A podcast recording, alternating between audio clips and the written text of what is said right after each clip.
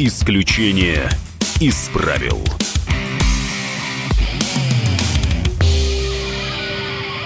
В Москве задержали журналиста Ивана Голунова. И вот сегодня мы разберемся во всех подробностях этого запутанного дела. У микрофона Роман Голованов и журналист Максим Шевченко.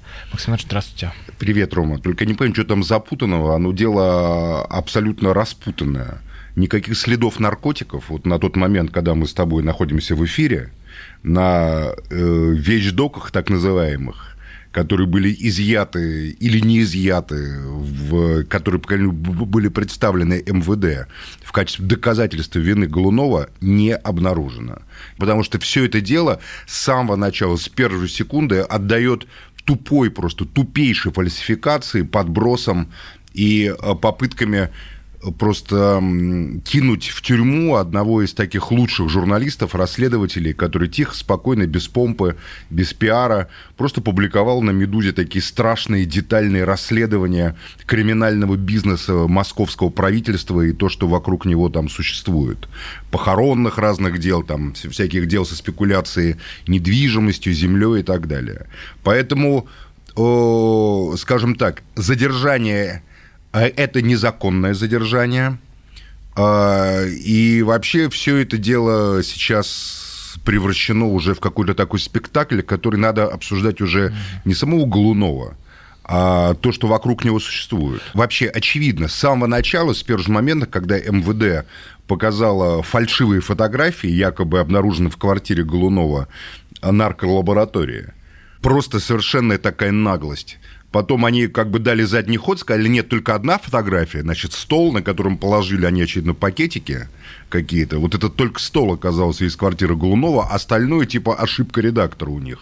Хотя они нам на достаточно высоком уровне продавали это как то, что Иван Голунов, человек, которого, кстати, я тоже лично знаю, ну, не так близко, просто там пересекались э, на журналистских разных таких мероприятиях, э, что он крупнейший наркопроизводитель, наркоторговец, потому что объемы, которые они показали вначале, там какие-то тазы, просто такой Breaking Bad, знаешь, такой во все тяжкие этот сериал знаменитый, чуть ли не лаборатория такая.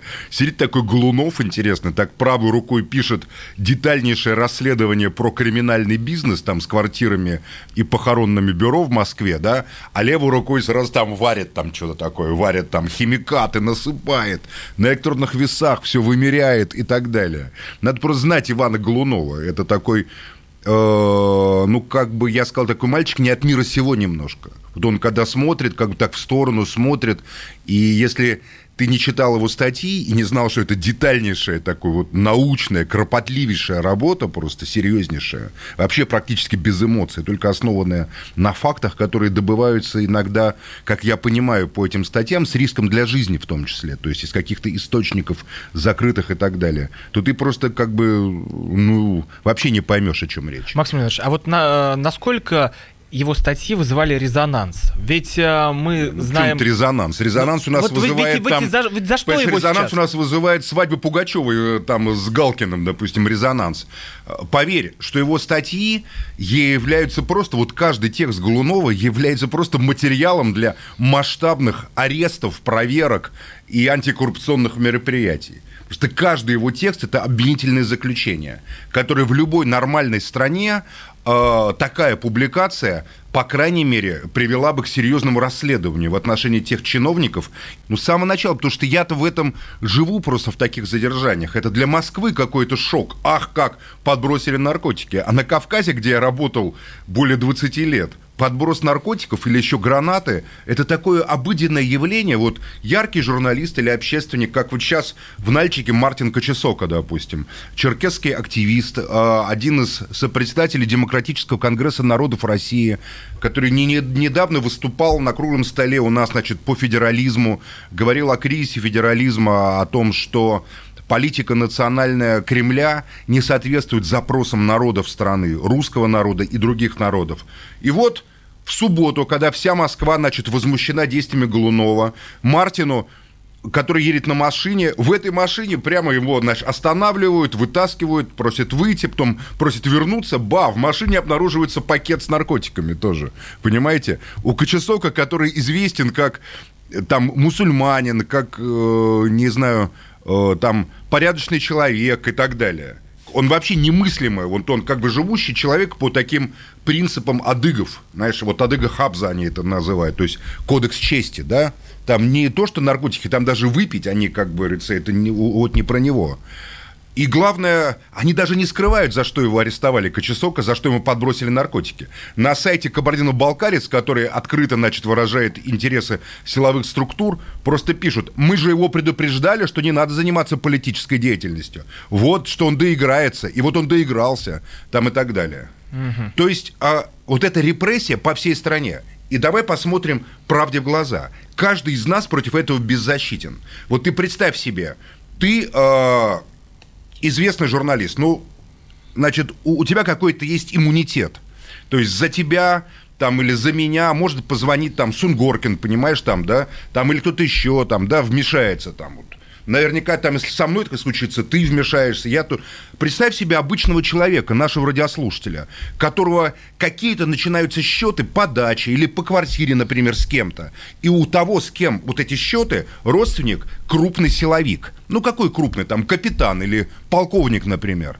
Ему просто кладут пакетик с анашой или пакетик со спайсом, и ты все, ты никогда не докажешь ничего, потому что оперативники это сделали, следователь подмазан ты один на один против следователя. Люди же у нас не готовы к этим юридическим нюансам. Они не понимают, что сразу надо звать адвоката, что нельзя давать никакие показания без адвоката, что обыск не может проходить в квартире без адвоката и без присутствия подозреваемого. Да, в момент задержания, если, ну, это если заведено уголовное дело оперативное, и тебя как бы задерживают, тебя не обязан, тебе, тебе не обязан адвокаты предоставлять. Тебя обыскивают, при тебе находят что-то. Дальше ты абсолютно бесправен. Наши оперативники свое дело сделали, они тебя задержали, передали дальше следователю. Следователь пишет, чего хочет. Если у тебя нет хорошего адвоката, у нас, как правило, люди не обращаются к адвокатам, я, я с этим сталкиваюсь. Максим то... мы про статью 2.2.8 еще поговорим, и как по ней задерживают людей. Но давайте вот послушаем мнение по делу Голунова, журналиста а, Владимира Соловьева, который он высказал в эфире телеканала Я не считаю про Соловьева журналистом, ну давай послушаем. У меня нет кристального шара. Я не могу, посмотрев на человека, сказать, он преступник или нет. Если бы мог, я, наверное, был бы Шерлоком Холмсом и служил в определенном подразделении. Мне не нравятся крики. Я уверен, то, что там, Голунов невиновен, потому что все менты продажные. Но я считаю это несправедливо. Потому что с тем же успехом крики, а журналисты вторая древнейшая профессия, поэтому что на них обращать внимание? Я верю в торжество закона, которому идти не всегда просто – я верю, что система меняется и становится лучше в результате соблюдения протоколов. Вот говорили, что Голунова избили. Прям в истерике бились. Как показали заключения, подтвержденные в том числе и журналистами, которых сложно заподозрить в особой симпатии там, к власти или отсутствии симпатии Голунова, что у него ребра не сломаны и сотрясения мозга нет. Я не умею и не считаю правильным подменять с собой суд. Я очень хочу, чтобы Голунов оказался невиновным и оказался на свободе. А тогда, соответственно, должны быть возбуждены дела против тех, кто его подставил. Но если ситуация обратная, то какие бы ни были политические взгляды, отвечать за преступление надо. Это было мнение Владимира Соловьева. Абсолютная демагогия. Абсолютная демагогия, которая на самом деле основана на презумпции то есть на предположение о том, что в России все делается по закону. А я же знаю, что все делается не по закону, а по произволу и по частному сговору. Еще раз повторяю свою цепочку. Когда вы оказываетесь со следователем, если у вас нет под рукой опытного адвоката, а у большинства наших радиослушателей нет под рукой опытных адвокатов, опытные адвокаты есть только у богатых людей. Сразу они звонят и так далее. Вот Адвокат человек... это очень дорого это, во-первых, дорого, во-вторых, у людей просто нет этого навыка. Вот я как правозащитник, мне звонили массы людей, там мать говорит, моего сына арестовали, ему подбросили. Я правда не знаю, подбросили там или он на самом деле может что-то. Но мой первый вопрос, у вас есть адвокат? Нет, нам назначили. Назначенный адвокат – это, как правило, сотрудник следователя. Это, как правило, человек, который прикормлен, который, я считаю, позорит просто зачастую в ситуации России, позорит просто э, звание адвоката высокое, того, кто отстаивает интересы, значит, э, там обвиняемого или подозреваемого.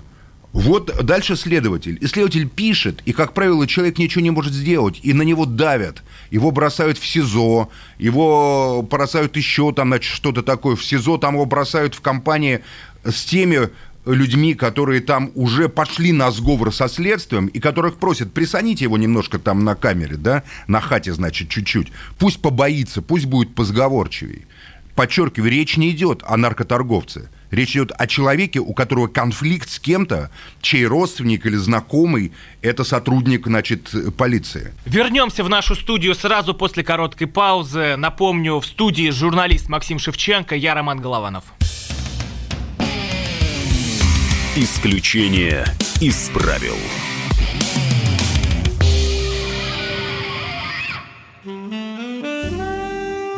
Бутылка «Шато Марго» 1787 года. 225 тысяч долларов. «Феррари 250 Теста Росса» 1957 год.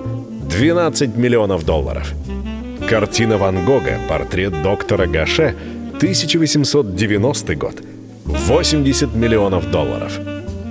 Есть вещи, которые со временем становятся ценнее. Но информацию – лучше получать оперативно. Слушайте темы дня по будням на радио «Комсомольская правда».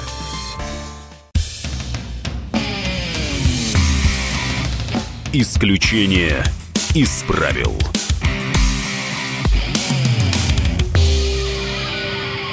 Журналист Максим Шевченко и его особое мнение. Он у микрофона, я Роман Голованов. Продолжаем эфир. Дальше судья. А у судья какие? Вот Значит, у следствия э, как бы задача доказать, что вот этот гражданин X виновен, да? У него, допустим, там обнаружено там 5,37, как у Голунова, грамма кокаина. Выверено было прям по граммам. А почему? Потому что до 5 грамм это другой масштаб. После 5 грамм это особо крупный размер идет, э, что касательно кокаина. То есть это уже, как говорится, совсем другой срок, уже до 20 лет там получается. Там резкий скачок идет просто сроков. Э, утяжеление статьи специально выверено. Значит, а и дальше следователь, конечно же, доказывает, что все виновен там, и так далее, передает в суд. У нас суды, вот я сейчас езжу в Железноводск, значит, там прессуют, значит, э, там ребят, спортсменов, дагестанцев.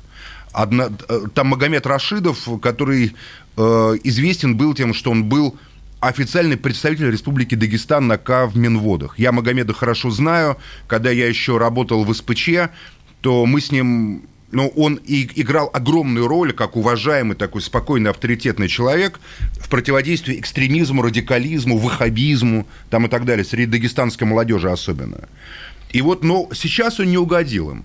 И вот, значит, судят то же самое вот у двух, значит, ребят, которые с ним по делу пытаются провести, то же самое, прямо у них в кармане граната у обоих, я думаю, одна и та же, кстати, и пакетики спайса, и все – и ничего ты не докажешь, понимаешь? Ничего. А у суда установка. Чем больше обвинительных приговоров, тем лучше суд работает. У нас суды, как правило, если нету сверху указания, человека отправляют на зону по 228 этой наркотической статье сидит такое количество людей, ты даже не представляешь просто. Зона переполнена этой статьей, отбиться от нее почти невозможно.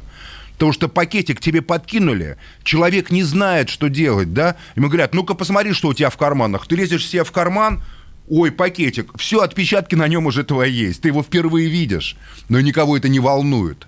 Никого не волнует твое оправдание. На нем отпечатки и никто не будет разбираться, употреблял ты наркотики, не употреблял ты наркотики, хорошие у тебя хар- там характеристики, понимаешь? Есть у тебя семья, дети, никого это не волнует. Если есть установка, если есть заряд от этой вот спайки, там, тебя посадить, тебя посадят обязательно. Вот у моей знакомой это реальная история.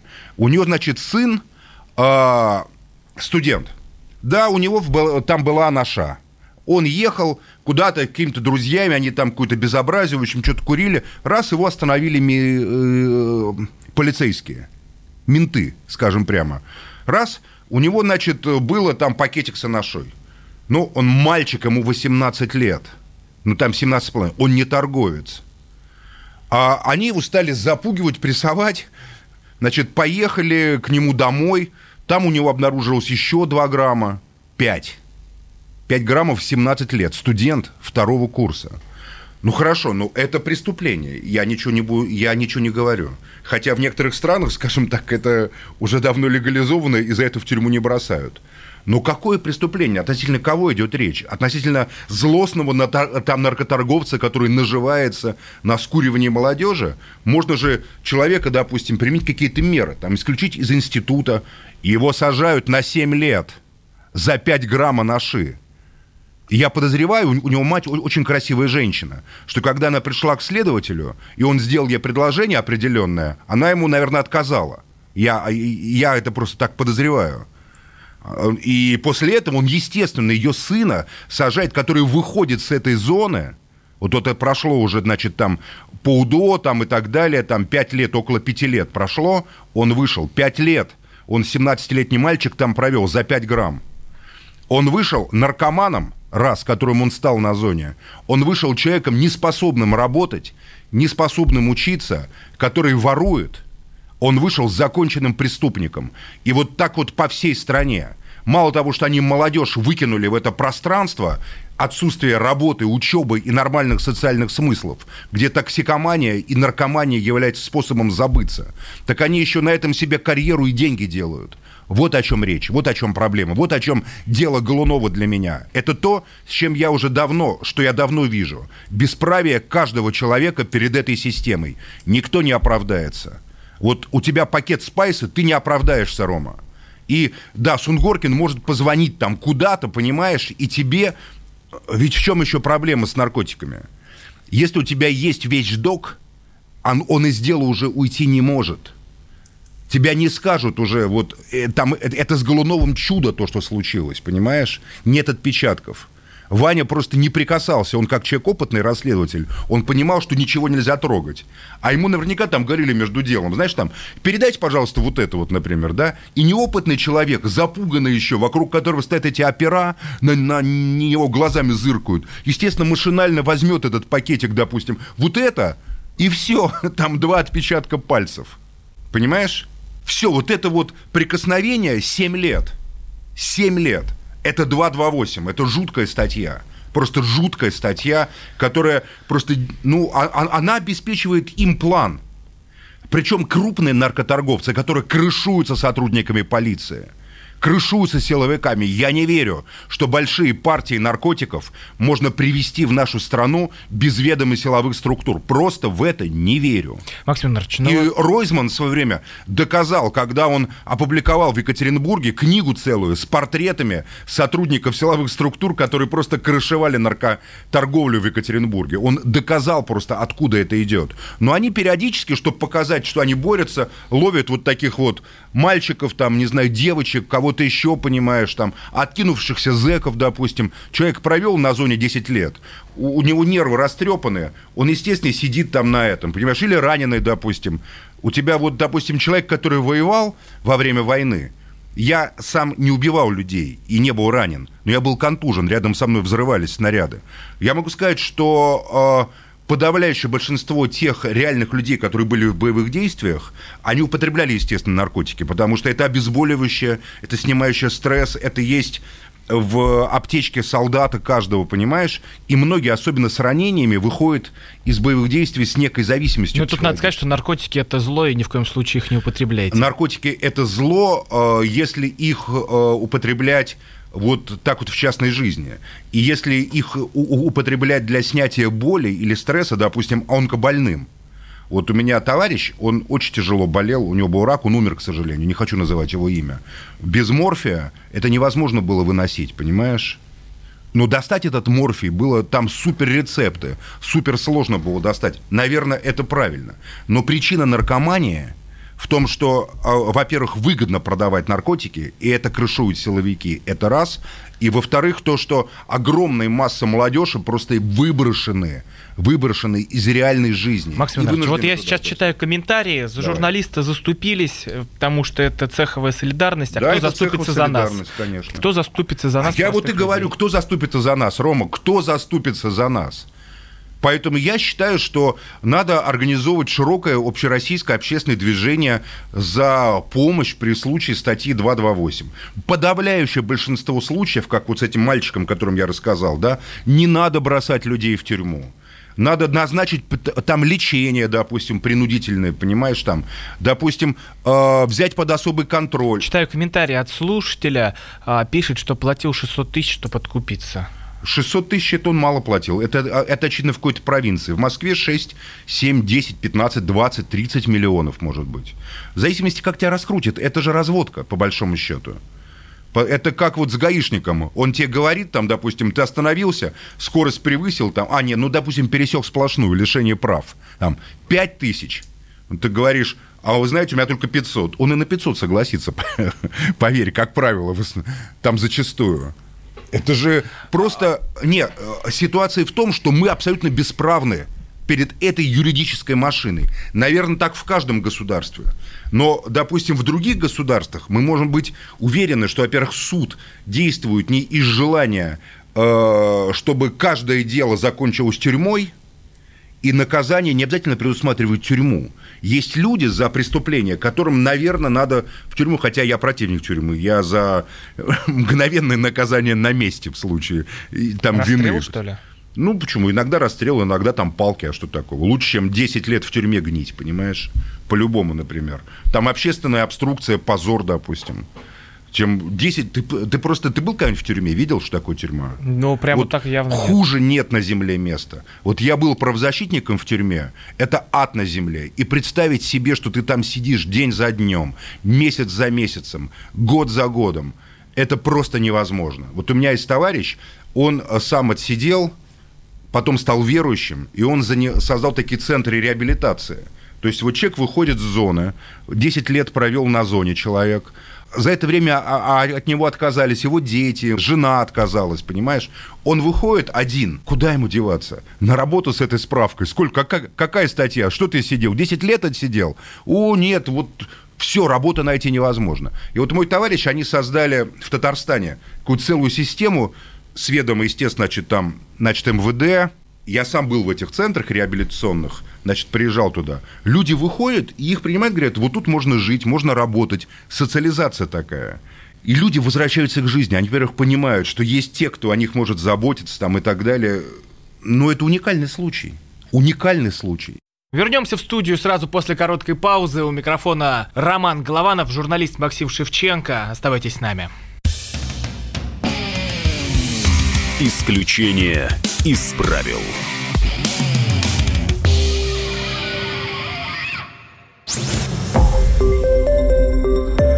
Радио «Комсомольская правда». Более сотни городов вещания и многомиллионная аудитория. Нижний Новгород 92 и 8 FM. Эм. Саратов 96 FM. Воронеж 97 и 7 FM. Эм. Москва 97 и 2 FM. Эм. Слушаем всей страной. Исключение из правил.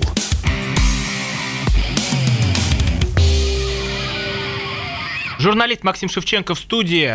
У микрофона Роман Голованов. Продолжаем разговор. Последний вопрос по этой теме. Очень многие писали, что э, за журналиста, допустим, из ВГТРК, из комсомолки так бы не вышли, что за Вышинского э, так бы так не выходят на митинги, как вот за Голунова. Вот такое пытаются провести здесь разделение. Дело в том, что я очень хорошо знаю многих ребят, которые вышли, да, а, и э, некоторые из них это мои близкие, просто друзья там и вообще близкие люди – и я могу сказать, что, конечно, солидарность, дело не в том, что они либералы или не либералы. Там совершенно разные люди были. Я тоже, например, я не либерал, считаюсь, хотя я человек очень такой свободных и толерантных взглядов. Но с первой же минуты я сказал «свобода Ивана Голунова», потому что я знаю, что это произвол просто. Я вот видел просто, что это произвол.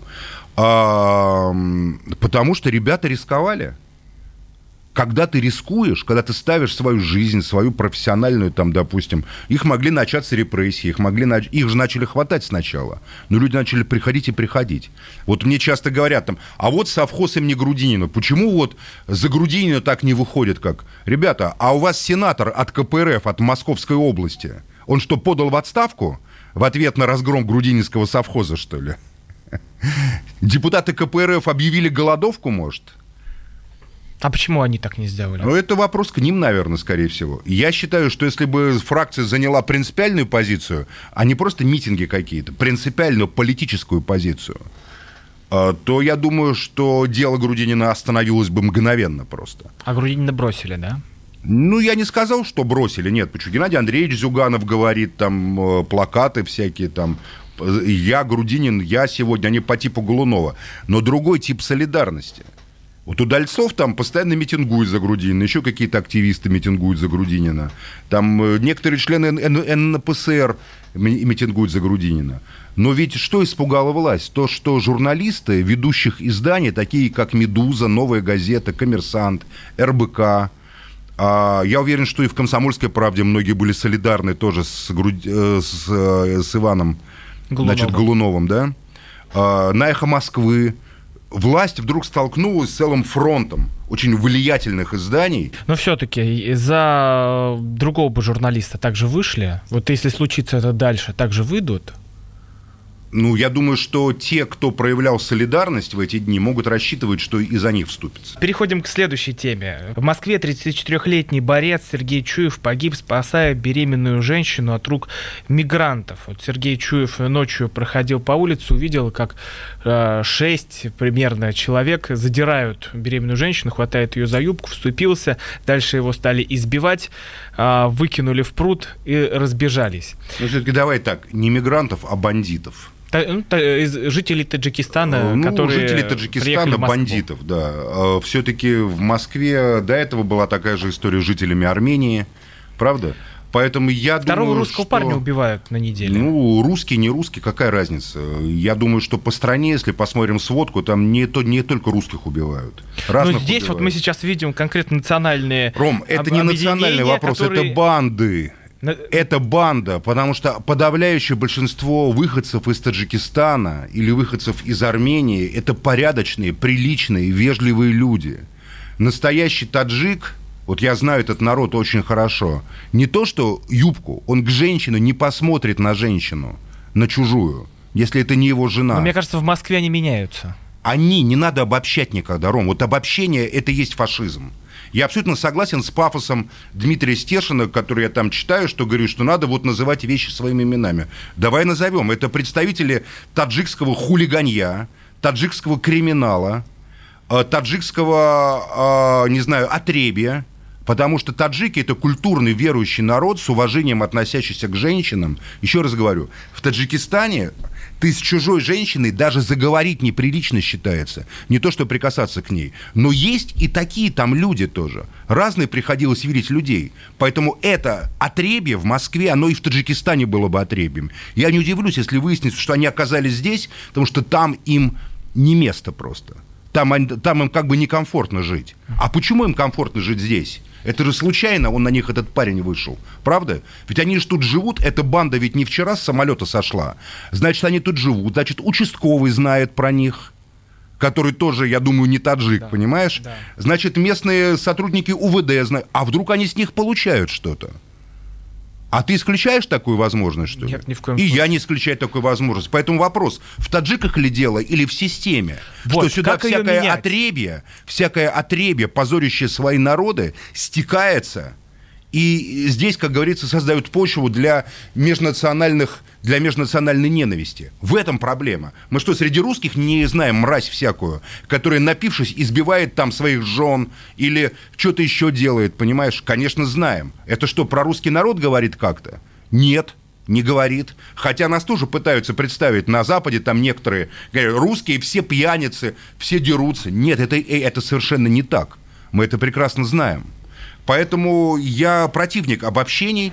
Я считаю, что в этих э, ситуациях должны звучать ясно голоса диаспор, ясно должны звучать голоса уважаемых людей, в частности таджиков, живущих в России, э, или там армян, живущих в России. Почему, когда вот с этой бандой армян было, мы не слышали ни Варданяна, понимаешь, ни Кочеряна, ни Ару Абрамяна, по большому счету? Кто эти люди? Эти люди – это влиятельнейшие мультимиллиардеры-армяне, которые сделали деньги в России, миллиарды, там тройка диалог и так далее, понимаешь? Или, или здесь вот с этим. Я считаю, они первые должны вставать и говорить на родном языке этим людям «Вы мразь». Вы позорите наши народы, вы ссорите нас с русским народом. Если это случится, тогда я думаю, что у нас и будущее будет вполне Мак- нормально. Максим Ильич, вы сказали очень точную вещь, что это не вот эти таджики, может быть, виноваты, а виновата вся система, в то, что они сюда приезжают, Конечно, сюда вымывают. дерьмо Как просто ломать? сюда приплывает дерьмо. Каким образом это, это происходит? Кто они, где они находят эту нишу? Шесть человек, прикинь, Ром, шесть человек, которые пристают к беременной женщине. Но им потом поломали руки, разодрали задницы об асфальт уже ОМОНовцы. Когда Не, это увязали. потом уже ОМОНовцы надо было и так далее. делать а это до раньше. этого они что, жили в вакууме, что ли, понимаешь, находились? Или прямо сразу с Домодедова побежали к женщине приставать? А, ну как вот эту систему сломать? Потому что Только гражданским которые, сопротивлением. Которые не контролируется этот Вот поток. я считаю, что дело Голунова, понимаешь, это акт гражданского сопротивления, это первый шаг в сломе этой системы. К- контроль. Контроль за тем, что происходит э, в органах правопорядка. Контроль за судами. Контроль э, за нормальной юридической процедурой. Когда Кудрин э, на форуме говорил, что главное, у нас не будет никакого прорыва, если не будет судебного, нормальной судебной системы, я с ним абсолютно согласен. Он только имел в виду арбитражные суды по экономическим делам, которые выносят решения, исходя из заведомо, как говорится, оговоренных каких-то результатов, понимаешь, когда более влиятельные пожирают менее влиятельных. А я имею в виду уголовные суды, юридически в целом. Суд – это не суд. В России суд – это орган расправы, как правило. Идя в суд, мы вообще не уверены никогда, что... То есть мы, как правило, знаем, что если ты не богатый, не имеешь родственников в силовых структурах или во, и- или во власти, то, как правило, суд против тебя. Да. Конечно, есть исключения. Вот, допустим, Гайзеру дали 11 лет, да, бывшему главе Коми. Захарченко 13. Да, или Хорошавину, или Захарченко. Но это же резонансные дела, и, значит, еще больший начальник, чем они, сказал дать им столько-то. Поэтому им столько дали. Но вот... э, А может быть, Гайзер тот же самый не на 11 лет, а на 7 лет, например, сказать. Ну, кто-то сказал дать ему 11, ему дали 11. Максим Иванович, но говоря о национальных вопросах, мы становимся на тонкую тему. И вот а, на... А мы вообще мастера с тобой тонких тем. Ну вот на радио «Комсомольская правда» высказался публицист Олег Кашин. Я хотел бы, чтобы вы прокомментировали эти слова. Был бы я, там, не знаю, президентом России с неограниченными полномочиями, наверное, стоило бы как-то выделить Северокавказский федеральный округ в отдельный особый регион, возможно, с внутренними визами, возможно, с э, делегированием русскому генерал-губернатору всех полномочий местных властей, потому что тоже мы наблюдаем, как э, местные власти, собственно, этнические наместники, сила которых основана только на лояльности федеральному центру. Это и Кадыров, прежде всего, и Евкуров, и сменяющиеся дагестанские лидеры. Их следует заменить, наверное, как какой-то другой системой, просто вот уже не делать вид, что это демократия местных народов, что да, там особое управление. Может быть, действительно, внутренние визы, поскольку там во всех этих республиках, речь о четырех республиках только, да, во всех их э, очень, скажем так, сложная клановая система, Это было мнение публициста Олега Кашина. Максим Иванович, что думаете? Ну что, Кашин предложил восстановить черту оседлости, которая была в отношении евреев, когда евреям, э, кроме отдельных людей, которые достигали там степеней в купеческом сословии или в дворянство получали жалованное, запрещено было переселяться э, к центру России дальше там, чем какая-то территория. Это называлось черта оседлости. Из-за черты оседлости художник Левитан э, пытался покончить самоубийством. Великий русский художник Исаак Левитан, один из величайших русских художников. А ведь про него тоже говорили «жид». Куда ты, жид, лезешь? Родители Мандельштама. Мандельштам учился в Тенишевском училище, да? Но потому что его отец получил определенную гильдию. и он мог, как говорится, и имел на это право. А сколько еврейских ребят не имели на это право? Кашин нацист. Кашин нацист, поганый нацист. Он хочет восстановить режим сегрегации, апартеида и черты оседлости. Я это утверждаю в эфире. И вот эти слова, это слова позорящие русского человека. Эти люди, я считаю, враги нашего народа, русского и враги страны. Спасибо большое. С вами были Роман Голованов, Максим Шевченко. Услышимся в следующий вторник в 8 вечера. Исключение из правил.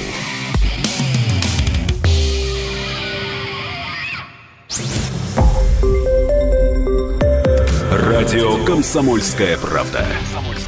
Более сотни городов вещания – и многомиллионная аудитория. Хабаровск 88 и 3 FM. Эм. Тюмень 99 и 6 FM. Эм. Кемерово 89 и 8 FM. Эм. Москва 97 и 2 FM. Слушаем всей страной.